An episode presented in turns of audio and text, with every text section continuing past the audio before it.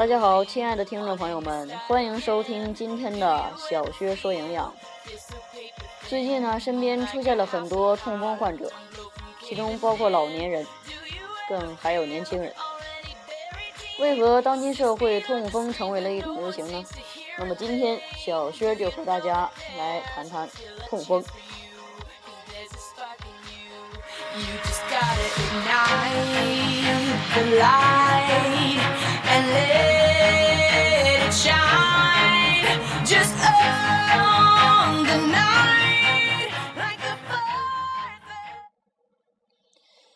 时下有很多人酗酒、减肥、节食，间接性的饥饿受凉，这些行为呢，过度的伤害了自己的身体，以及医院生意的日益火爆，药物作用、外科手术、放疗、化疗等等各种因素，都可能潜在性的引起痛风。当然，不排除遗传的因素。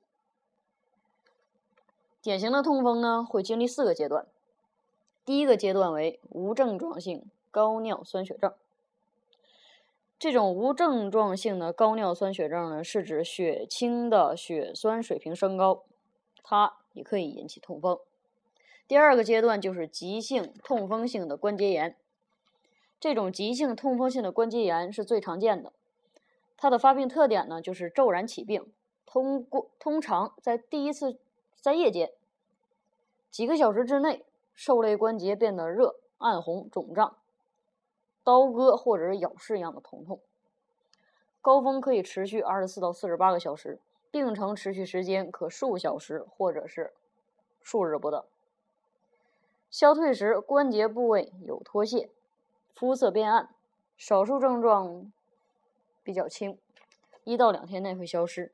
如果急性发作治疗不当，关节炎可能会转移。第三个阶段呢？就是间歇期，间歇期啊，大多数在第二次发作是在六个月到两年之间，少数呢会在五到十年才会复发，个别的还不会复发。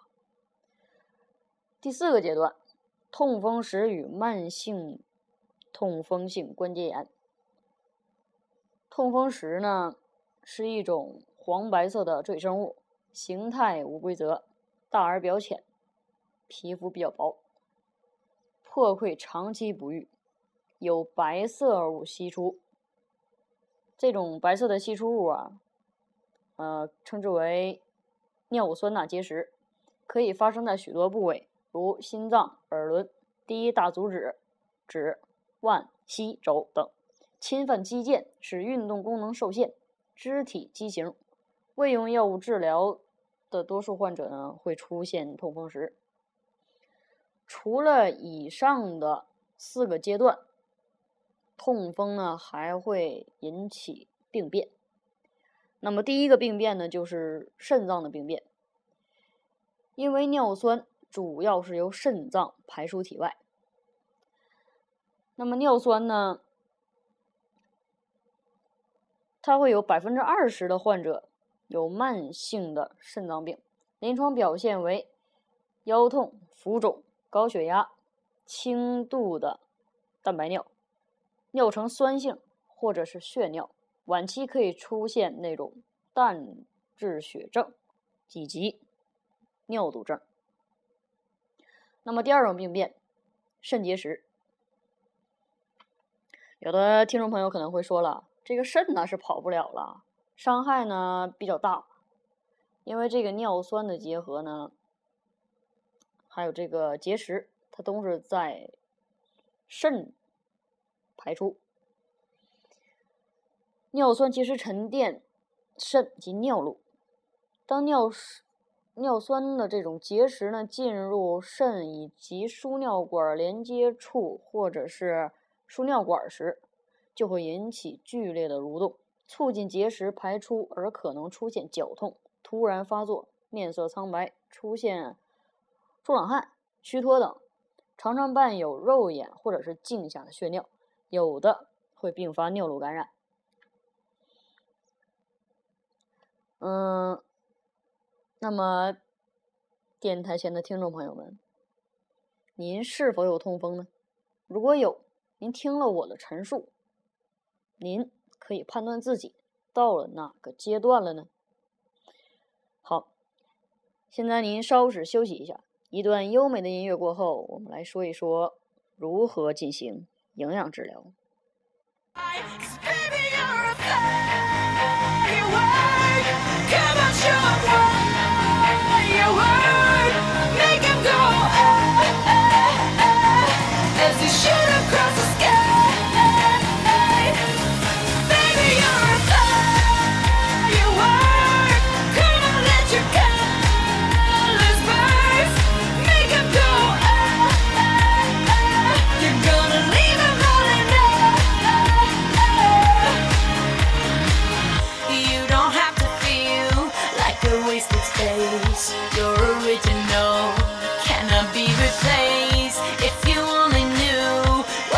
nothing to hold after a hurry.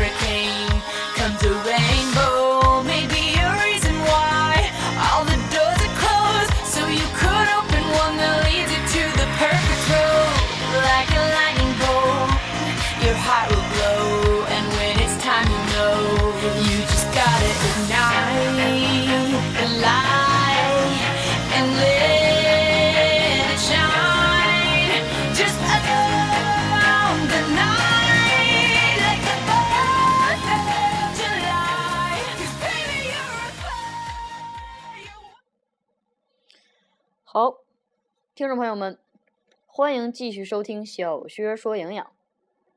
对于痛风的治疗，首先我们要从能量的摄入开始，限制总能量的摄入，保持适宜的体重，避免超重或者是肥胖，同时也要避免过度的去治疗肥胖。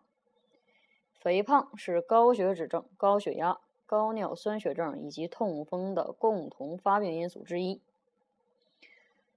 如果您想拥有一个健康的身体，保持适宜的体重还是非常重要的。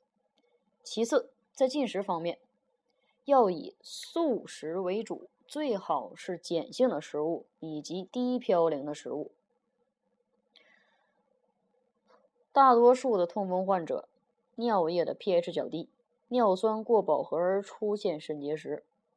碱性的食物一般都包括各种蔬菜。水果、鲜的果汁儿、马铃薯、甘薯、海藻、紫菜、海带等，增加碱性食物的摄入量，可以使尿液中的 pH 升高。因为我们的尿液，痛风患者尿液 pH 偏低，也就是呈酸性的。而我们通过摄入碱性的食物，可以与酸性的物质结合，碱与酸反应使 pH 综合。尿液的 pH 升高，有利于尿酸盐的溶解。这里呢，给大家推荐西瓜和冬瓜。啊，西瓜和冬瓜呢，不但属于碱性的食物，而且利尿，对于痛风的治疗非常的有益。蛋白质的食物的摄入也不宜过多，同时呢，还要注意补充维生素与微量元素，每日充足的饮水。两千毫升以上。如果伴有肾结石，最好可以达到三千毫升以上。饮料呢，以普通的开水、淡茶水、矿泉水、鲜果汁、菜汁、豆浆等为宜。当然，酒呢是必须要戒掉的，禁酒，这是一定要做到的。避免暴饮暴食，一次进食大量的肉类，可以少食多餐。